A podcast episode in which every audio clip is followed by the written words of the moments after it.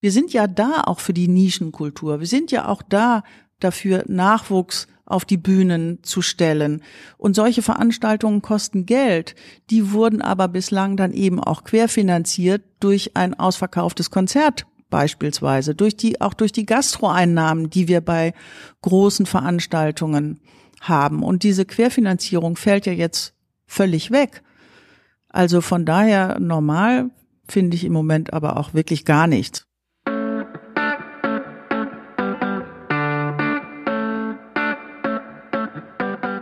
May the Dorf be with you. You are listening to Michael and guests from Düsseldorf. Hey, herzlich willkommen. Vielen Dank fürs Reinhören. Das hier ist der Podcast von The Dorf, dem Magazin für Düsseldorfer Spots, Highlights, Gesichter und Gegenwartskultur. Und von mir, mein Name ist Micha Krisch. Ja, und wir wollen erstmal Danke sagen. Danke dafür, dass ihr uns in den letzten Tagen so viele positive Rückmeldungen habt zukommen lassen. Es freut uns natürlich sehr, dass unser kleines Format so gut aufgenommen wird. Und danke auch dafür, dass ihr eben Kunst, Kultur und Gastro unterstützt. Ganz besonders hier natürlich auch in Düsseldorf. Denn in der aktuellen Corona-Zeit, ja, kämpfen wirklich sehr viele Menschen diesen Bereich ums Überleben. Umso schöner sind natürlich auch Neuigkeiten, wenn so kleine, aber feine Schritte gemacht werden, um wieder zu einem Zustand der Normalität zu kommen. Das betrifft zum Beispiel auch das Zack in Düsseldorf und meine heutige Gesprächspartnerin Heike Billard-Precht erzählt uns, wie unter dem Motto Wir sehen uns wieder das Team dort mit einem feinen und gut ausgewählten Programm in den Juni startet. Was genau euch erwartet, die Information findet ihr natürlich auch wieder in den Show Notes. Ja, wenn euch dieses Gespräch gefällt, wenn euch die Idee dieses Podcasts gefällt, dann teilt das Ganze sehr gerne. Schreibt uns eine Nachricht, wenn ihr mit uns in Kontakt treten wollt. Aber vor allem unterstützt Kunst, Kultur und Gastro in Düsseldorf, aber natürlich auch in jeder anderen Stadt. Heute bin ich im südlichen Teil von Flingern unterwegs, nämlich auf der Fichtenstraße Hausnummer 40, denn hier ist das Zentrum für Aktion, Kultur und Kommunikation, kurz gesagt das Zack. Und mit mir sitzt hier die Heike Billard-Precht. Heike, du bist verantwortlich für das Thema Presse- und Öffentlichkeitsarbeit. Genau. Und es soll ja in Düsseldorf noch immer Menschen geben, die sagen, hey, Zack, das ist ein Name, der sagt mir jetzt erstmal nichts. Ähm, wie würdest du es beschreiben? Was macht ihr hier so den ganzen Tag? Also diese Menschen sind garantiert dann Studierende, die irgendwie im Erstsemester an der Heinrich-Heine-Uni sind, glaube ich. Ansonsten äh, würde ich denken, liegt unser ungestützter Bekanntheitsgrad bestimmt bei 80, 90 Prozent. Nein, ich weiß es nicht, aber Zack ist auf jeden Fall ein sehr bekanntes Haus, eine Institution, die man, glaube ich, aus der Stadt nicht wegdenken kann. 1977 wurde es gegründet, das heißt, wir haben vor drei Jahren 40. Geburtstag gefeiert, also uns gibt's wirklich schon richtig lange. Viele Menschen sind mit uns groß geworden und wir sind ein sogenanntes soziokulturelles Zentrum, ein Kulturzentrum, was offen ist für alle Menschen der Stadtgesellschaft und natürlich auch über Düsseldorfs Grenzen hinaus. Und unser Auftrag ist sozusagen, möglichst niedrigschwellig Kulturangebote zu machen, um eben ganz viele Menschen damit auch zu erreichen und auch kulturelle Teilhabe zu ermöglichen in einem aktiven Sinne. Also, dass man nicht nur hierher kommt zu einem Konzert, zu einer Lesung, zu einer Party, zu einer Diskussion. Das sind so die Sparten, die wir bearbeiten. Sondern es gibt auch ganz viel Projektangebote, wo man selber eben aktiv werden kann. Wenn man sich so anschaut, wer hier schon gewesen ist, dann muss man tatsächlich sagen, es gibt unheimlich viele große Namen, die hier auch aufgetreten sind. Ich habe mal so ein bisschen recherchiert. Ferdinand von Schirach war hier, Sarah Kuttner ist hier aufgetreten. Unheimlich viele verschiedene Künstler aus verschiedenen Sparten, die du gerade genannt hast. Also jedes Jahr gibt's hier mehrere Veranstaltungen und ich glaube auch mehrere zehntausend Gäste, die hier wirklich durch das Haus gehen und sich alles anschauen und anhören können. Und jetzt vor einigen Wochen ist dann natürlich das passiert, womit keiner gerechnet hat. Corona ist auf einmal auf den Schirm getreten. Mhm. Wie hat euch diese Situation erreicht? Erreicht? Wie hat sich das damals angefühlt? Also da muss man schon ehrlich sagen, das war ein Schock.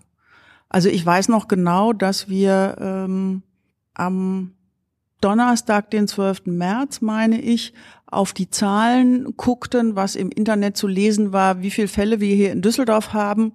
Und das waren sieben. Das fühlte sich nicht nach einem Corona-Hotspot an. Und im Grunde haben wir dann aber am Freitagabend das ausverkaufte Konzert äh, was am Samstagabend stattfinden sollte, ähm, haben wir abgesagt in Abstimmung mit dem Veranstalter. Kurz darauf kam dann die Verordnung auch vom Ministerpräsidenten. Für mich hat sich aber wirklich Freitag der 13. hat sich bei mir eingegraben. Das war für mich das Shutdown-Datum und irgendwie, ja, das war echt surreal. So. Also wir haben das ja alle noch nicht erlebt und ich konnte das gar nicht so richtig fassen, was das jetzt eigentlich heißt. Und dann war als Datum im Raum verordnet vom Ministerpräsidenten Laschet der 19. April. Das klang natürlich schon wahnsinnig lang. Also das war ja dann über einen Monat Haus zu. Und wie es dann weitergehen würde, haben wir da eben noch gar nicht geahnt. Also letzten Endes die Dimensionen sind uns halt auch wie den meisten anderen so nach und nach erst klar geworden. Aber es war erstmal eine Schockstarre. Wie habt ihr denn diese Zeit genutzt, die da passiert ist? Also ich habe das von einigen Gesprächspartnern und Gesprächspartnerinnen gehört, dass die gesagt haben, okay, wir machen das Beste draus, wir renovieren, wir streichen. Bei manch anderem ist aber auch passiert, dass die gesagt haben, eigentlich haben wir uns ein paar Sachen vorgenommen, aber durch diese Schockstarre sind wir eigentlich gar nicht wirklich aus den Pötten gekommen. Wie war es bei euch, diese Phase? Also äh, das eine ist natürlich, das Renovieren oder Dinge anschaffen oder so, das stand jetzt überhaupt nicht zur Debatte. Klar, hier wurde auch das Treppenhaus gestrichen, so kleinere Sachen kann man schon machen. Unsere äh, eine Theke hatten wir gerade renoviert. Ansonsten heißt es aber, hieß es natürlich aber Ausgabenstopp. Also jetzt kann nichts angeschafft werden oder wir können jetzt nicht irgendwelche Umbauten vornehmen oder Dinge, wo man sagt, da haben wir jetzt schön Zeit, weil der Betrieb nicht läuft. Nein, daran war überhaupt nicht zu denken. Wir haben dann anders gedacht. Also erstmal waren natürlich die Kolleginnen und Kollegen aus der Programmplanung wahnsinnig beschäftigt damit, die ganzen Veranstaltungen zu verlegen. Also viele, viele Veranstaltungen konnten tatsächlich verlegt werden, da konnten Ersatztermine gefunden werden, aber trotzdem wurden natürlich auch Veranstaltungen abgesagt, auch von Künstlerinnenseite, also beispielsweise äh, Bands, die internationale Touren machen, die von Übersee kommen, die haben alles gecancelt, weil was sollten die Ersatztermine finden in diesem äh, großen, wir wissen nicht, wie es weitergeht, kannst du keine Touren äh, buchen mit Flügen und Hotelübernachtungen. Das wurde dann eben ganz abgesagt und ins nächste Jahr verschoben oder auch gänzlich tatsächlich gecancelt. Insofern, wir sind alle in Kurzarbeit geschickt worden, aber es gab trotzdem eben viel zu tun und es ist trotzdem einiges passiert. Also du bist auch auf unseren Podcast aufmerksam genau. geworden. Genau. Also ich glaube, so äh, zehn Tage, 14 Tage nach dem Shutdown war die erste Folge am Start. Zack, Tonspur haben wir den genannt, weil wir gesagt haben, wir möchten in Kontakt bleiben und wir möchten genau auch dieses Informationsbedürfnis so ein bisschen befriedigen, dass wir den Leuten erzählen können, was hier im Zack passiert gerade. Also ist so ein bisschen der Backstage-Bericht sozusagen. Äh, so ist das entstanden. Dann ist sehr schnell entstanden, ich kann es auch sogar genau sagen, nämlich zum 1. April die Lebensmittelausgabe. Das heißt, dieses Haus, die Infrastruktur, die ja jetzt nicht genutzt wurde, wurde eben anderweitig eingesetzt. Die Düsseldorfer Tafeln hatten zugemacht Arme und obdachlose Menschen hatten aber natürlich trotzdem Hunger und wurden nicht mehr versorgt. Und da haben wir sehr schnell zusammen mit 5050, dem Obdachlosenmagazin, dem Verein, mit dem wir auch sehr viel zusammenarbeiten, schon immer diese Essensausgabe gestemmt, die man eben über unseren Biergarten mit der Biergartenbühne wirklich sehr gut organisieren kann unter Einhaltung sämtlicher Abstandsregeln und die Besucherströme in Anführungszeichen kann man da wirklich gut lenken. Auch, dass die Menschen nicht sich nicht zu nah begegnen oder nicht, nicht zu nah aneinander vorbeilaufen. Also das fand ich irgendwie, ähm, ich persönlich auch wirklich sehr schön und sehr berührend, wie dieses Haus in so einer Notsituation dann, also wir sind selber in Not, aber trotzdem wird das in positive Energie umgewandelt und entsteht wieder was Neues, was total schön und positiv ist und eben real Menschen eine ganz, ganz wichtige Hilfe leistet. Und die Zahlen sind auch ganz schnell gestiegen, weil die Armut natürlich auch steigt, weil ähm, Hartz-IV-Familien beispielsweise ihre Kinder jetzt immer bekochen müssen, weil die kein Kita-Essen bekommen, kein Schulessen, plus die ganzen finanziellen Einbußen von Menschen, die in Kurzarbeit sind oder die arbeitslos werden. Kann man sich alles leicht ausmalen. Mittlerweile versorgen wir hier zwischen Dienstag und Freitag jeden Tag rund 200 Leute, oft auch drüber. und da müssen wir uns jetzt aber auch überlegen, wie das weitergeht, weil wir natürlich unsere äh, Räumlichkeiten jetzt auch nicht auf ewig dafür zur Verfügung stellen können, weil wir ja auch weiterdenken müssen. Aber da wird auch weiter gedacht, da wird auch über Fördermöglichkeiten gedacht. Also da, wir werden das nicht einfach schließen und sang- und klanglos verschwinden. Falls jetzt gerade Hörerinnen und Hörer zuhören und sagen, ähm, das klingt so, als könntet ihr an der einen oder anderen Stelle sogar Hilfe gebrauchen. Gibt es da so konkret sogar Dinge, wo ihr sagen würdet, falls jetzt jemand da ist, der das und diese jene Fähigkeit mitbringt, äh, das würde uns gerade sehr helfen? das finde ich total nett, dass du das fragst und wir bekommen diese Hilfsangebote tatsächlich auch per Mail oder auf Facebook. Also da bekommen wir sehr viel äh, geradezu liebevolles Feedback auch. Es ist aber so, ich habe eben schon Stichwort Kurzarbeit genannt wir sind alle in Kurzarbeit. Es gibt aber Kolleginnen und Kollegen, für die diese Kurzarbeiterregelung oder das Kurzarbeitergeld nicht greift. Also Studierende, die in ähm, bestimmten Jobverhältnissen sind oder die ganzen Minijobber beispielsweise, von denen wir auch einige haben, die fallen da durch das Raster. Und da gerät der ein oder andere schon in eine prekäre Situation. Jetzt sind wir Gott sei Dank ja nicht so groß, dass unser Geschäftsführer die Menschen nicht auch alle kennen würde. Das heißt, der hat die auch im Blick. Und wenn jetzt die Situation so ist, dass bei einer bestimmten Veranstaltung, bei einem kleinen Angebot, was wir starten, Menschen benötigt werden, Hilfe benötigt wird, dann wird eben geguckt, dass genau diese Personen auch so schnell wie möglich wieder zurückgeholt werden. Und dies, es geht eben auch dann darum, dass die Menschen Geld dafür bekommen und nicht hier ehrenamtlich arbeiten. Du hattest eben schon euren Podcast angesprochen, also natürlich auch den werden wir verlinken. Also für alle, die jetzt gerade zuhören und sich fragen, wo finde ich denn da die Informationen, das packe ich natürlich auch bei uns in die Show Notes mit rein. Und auch sonst habt ihr euch sehr viele Gedanken gemacht, auch über neue Formate. Ich habe zum Beispiel gelesen, dass jetzt demnächst ein interaktiver Krimi ähm, geplant ist oder durchgeführt werden soll. Was, ja, was genau, kann man sich den, denn darunter vorstellen? Den gab es tatsächlich schon. Äh, das ist jetzt nicht hier auf unserem Mist gewachsen, sondern das hat sich die Impro-Theater Gruppe Luthers ausgedacht, die schon lange hier mit Zack verbunden sind und normalerweise hier auf der Bühne stehen. Die haben aber dann schon im April ähm, ihren Termin quasi umgewandelt in eine Zoom Session. Also Zoom kennen ja mittlerweile viele Menschen als eine Möglichkeit, wie man Videokonferenzen machen kann, wo man sich eben auch sehen kann. Und ähm, die verkaufen dann nur eine bestimmte Anzahl von Tickets und diese Menschen bekommen dann den Zoom-Link zugeschickt und dann machen die eben ihr Impro-Ding, machen die online. Und das funktioniert halt ganz gut, weil das Publikum, so wie bei der realen Vorstellung, wo aus dem Publikum Stichworte reingegeben werden und die Truppe dann oben auf der Bühne agieren muss, so machen die das jetzt eben auch per Zoom. Und da würde ich sagen, da funktioniert das ganz gut. Also die nächste Session ist jetzt auch im Juni, die dritte mittlerweile. Die dritte Session und auch genau. da findet man wahrscheinlich auf eurer Webseite und in eurem Newsletter und ich glaube auf Facebook seid ihr wahrscheinlich auch vertreten. Natürlich. Das, ne, das verlinken wir natürlich auch alles, sämtliche Informationen, was denn gerade an Programm ansteht. Denn ihr seid in Düsseldorf auch vielleicht sogar Vorreiter, was das Thema auch wieder Begegnungen und öffentliche Vorführungen und Veranstaltungen angeht. Also wir haben äh, seit dem 29.05. seid ihr eigentlich dabei, wieder so eine Art ja kleines Programm auszurollen. Vielleicht kannst du so ein bisschen dazu erzählen, wie auch da die Vorbereitungen entstanden sind und welche Inhalte uns denn erwarten vom Zack. Ja, genau. Ich möchte vielleicht noch mal kurz ausholen. Wir haben unsere ganze Kommunikation nach dem oder von dem Moment des Shutdowns so ein bisschen unter den Hashtag Wir sehen uns wieder gestellt. Also wir haben immer irgendwie auch einen Optimismus in uns getragen. Wir werden schon Möglichkeiten finden, innerhalb der gesetzten Spielregeln, die wir jetzt vorfinden, irgendwie wieder ein Angebot für die Menschen in Düsseldorf äh, zu machen.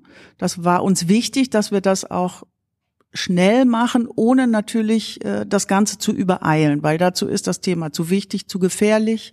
Wir sprechen ja jetzt nun am Freitag, den 29. Du hast das Datum eben genannt.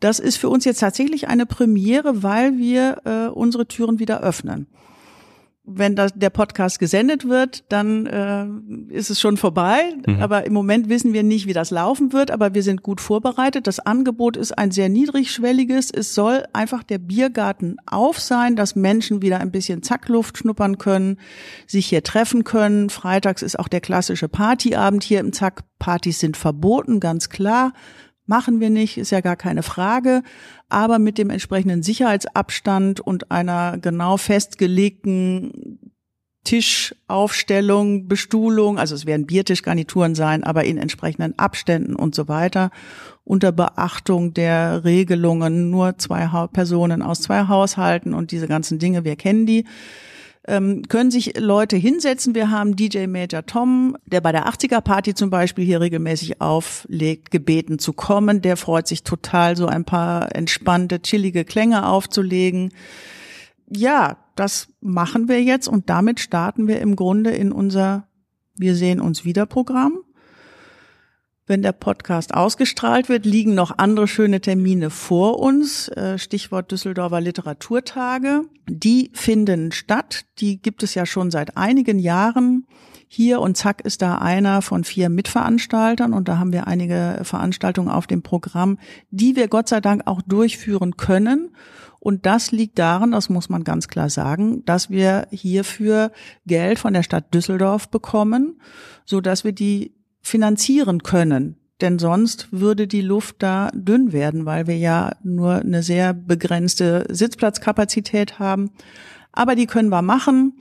Und da kommen nächste Woche ähm, ganz illustre Leute. Da kommt einmal Thorsten Nagelschmidt, den kennen manche vielleicht noch als Sänger von Muff Potter. Genau. Mittlerweile ist er recht erfolgreich als Schriftsteller.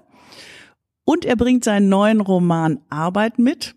Und ich habe neulich erst in der Süddeutschen Zeitung wirklich eine sehr schwärmerische Kritik gelesen, die ähm, sich in der Behauptung dann ähm, zusammenfassen ließ, der erste große Berlin-Roman des 21. Jahrhunderts. Für Kunst und Kultur ist tatsächlich weiter gesorgt. Die Verbindung zu den äh, Künstlern und Künstlerinnen ist genau. gegeben. Wie bewertest du denn gerade momentan auch die, die Kunst- und Kulturszene als solche? Also ähm, merkt man da jetzt auch wieder so langsam aber sicher so eine Art von zaghafter Hoffnung, weil ihr seid ja auch in direkten Austausch mit sehr vielen oder wie würdest du das Befinden aktuell bewerten?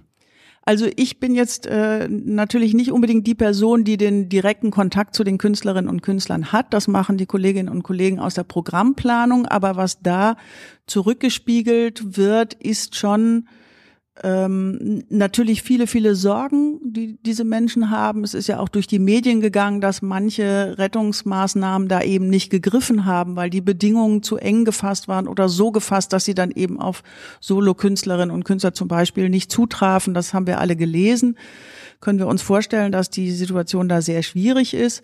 Von daher ist da natürlich schon ähm, bei aller äh, Sorge, aber ein großer Drang auch auf die Bühne oder was zu machen. Viele ähm, haben ja sich online getummelt, das haben wir gesehen. Ich persönlich tue mich damit schwer. Also ich bin es müde, vor dem Rechner zu sitzen, ganz ehrlich. Ähm, ich habe das am Anfang auch aufgesogen, aber es ist einfach nicht vergleichbar mit dem Live-Erlebnis und das können wir uns auch alle vorstellen, dass es für die, die sonst auf der Bühne stehen, auch hart ist, nicht in Interaktion mit ihrem Publikum zu sein. Helge Schneider ist jetzt durch die Medien gegangen vor ein paar Tagen, der wirklich ja mit großem Ernst und auch einer großen Traurigkeit gesagt hat, Leute, solange die Situation so ist, wie sie ist, dass da nur wenig Menschen sitzen und die alle Masken aufhaben, werde ich nicht auftreten und finde ich irgendwie gut nachvollziehbar. Aber es gibt andere, die, die möchten auftreten und da werden wir natürlich das unsere tun, was in unseren Möglichkeiten steht, das, das auch zu ermöglichen. Also jetzt bei den Literaturtagen ist es ja so, dass die Künstler und Künstlerinnen dann, nee, in dem Fall Künstler, tatsächlich real auf der Bühne stehen werden. Also es gibt ja noch eine weitere Aktion, ähm, die ihr ins Leben berufen habt und diese Aktion nennt sich Literando. Was äh, versteht man denn darunter? ja, kommt dir vielleicht bekannt vor. Es klingt wie ein äh. Dieses Wort, hm, woran erinnert mich das genau? Also die, das Projekt oder die Aktion heißt Literando, der literarische Lieferdienst. Ja. So, spätestens jetzt wird die Assoziation klar. Die Idee ist entstanden äh, aus der Tatsache, dass der Bücherbummel, der ja an Pfingsten hätte stattfinden sollen, vier Tage auf der Kö, die meisten werden das kennen, ganz viele Buchhändler, Antiquariate stellen aus, viele Veranstaltungen finden statt der wurde abgesagt aus bekannten Gründen und wir vom Zack haben immer ein Lesezelt äh, auf der Kö platziert, wo vier Tage lang die verschiedensten Poetinnen und Poeten, Singer-Songwriter sich die Mikros in die Hand gaben und da kleine ähm, Performances, Lesungen dargeboten haben. Also auch wieder ein ganz niedrigschwelliges Angebot. Du flanierst über die Kö, siehst, da ist ein Zelt, guckst einfach mal rein und plötzlich hast du zehn Minuten Poesie gehört und kannst verzaubert wieder rausgehen. So, das ist so ein bisschen der Gedanke, ne? dass man sich einfach mal reinlocken lässt, mal schauen, was da passiert. Die Künstlerinnen und Künstler waren alle gebucht, Bücherbummel findet nicht statt, Lesezelt gibt es nicht. Und da haben wir gesagt, okay, wenn äh, die Menschen nicht zu uns kommen können, dann gehen wir eben zu den Menschen mit unseren Künstlerinnen und Künstlern und machen Balkonlesungen. Und jeder, der Lust hat, kann sich jetzt für eine Balkonlesung bewerben. Es ist kostenlos, dauert nur eine halbe Stunde, muss in einem der Düsseldorfer Stadtviertel sein. Also der Balkon sollte jetzt nicht in Mülheim liegen, okay. sondern in Flingern oder in Wersten oder in Oberbilk.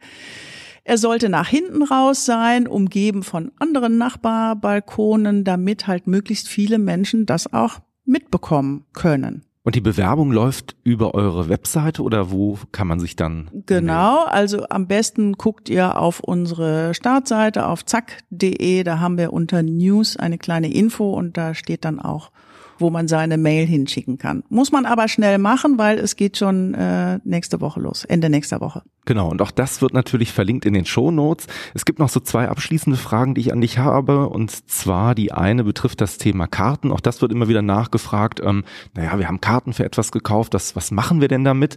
Was macht man denn damit? Die Frage an dich. ja, du hast eben schon mal gefragt, äh, was können Leute für euch tun?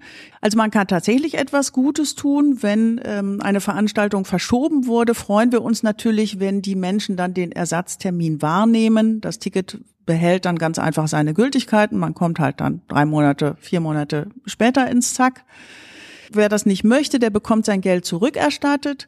Dann gibt es auch Menschen, die uns schon angeboten haben, wir ähm, spenden euch das Geld bei Veranstaltungen, die tatsächlich ausgefallen sind. Das wäre auch eine Möglichkeit. Also wer das kann, wer sich das leisten kann, kann uns das Geld spenden, indem er eben nicht die Rücküberweisungen verlangt. Das ist natürlich etwas, worüber wir uns sehr freuen.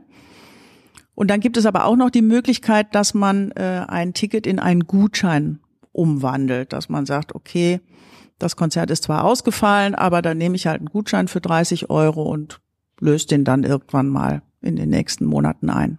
Ja, gute Ideen und gute Vorschläge. Es gibt zum Ende vielleicht noch mal eine Sache, die mir so ein bisschen unter den Fingernägeln brennt, wo ich einfach gerne deine Meinung noch mal hören möchte. Ähm, hin und wieder kommen auch wieder Leute auf mich zu oder schreiben uns jetzt auch E-Mails und sagen, ja, der Podcast ist ja eine ganz tolle Idee, aber man merkt ja, wir kommen ja wieder in einen Zustand der Normalität zurück. Die Kinos, die öffnen wieder, Schwimmbäder dürfen wieder offen haben. Also eigentlich, ne, du hast auch gesagt, die ersten Veranstaltungen finden wieder statt. Ist doch eigentlich alles im Kunst- und Kulturbereich im Rahmen der Normalität oder es entwickelt sich in den Rahmen der Normalität. Wie würdest du da entgegen? Ja, also von Normalität äh, kann meines Erachtens überhaupt nicht die Rede sein. Also wie gesagt, wir tasten uns jetzt ganz langsam wirklich an das Veranstaltungsgeschehen wieder heran. Ich habe aber eben schon die finanzielle Komponente angesprochen mit den Literaturtagen, die eben von der Stadt mitfinanziert werden. Damit haben wir jetzt im Juni plus noch zwei, drei andere kleinere Veranstaltungen wie Luthers Impro, dieser Online-Geschichte. Damit haben wir immerhin eine Handvoll Programm, das wir uns leisten können. Aber wie das im Juli aussieht, wie das im August aussieht, das wage ich jetzt nicht zu sagen, was wir da überhaupt veranstalten können. Denn wir können es uns jetzt überhaupt nicht leisten, Geld in Veranstaltungen zu stecken, denn damit ruinieren wir uns. Das geht einfach nicht. Und Zack hat eben in der Vergangenheit auch immer so funktioniert.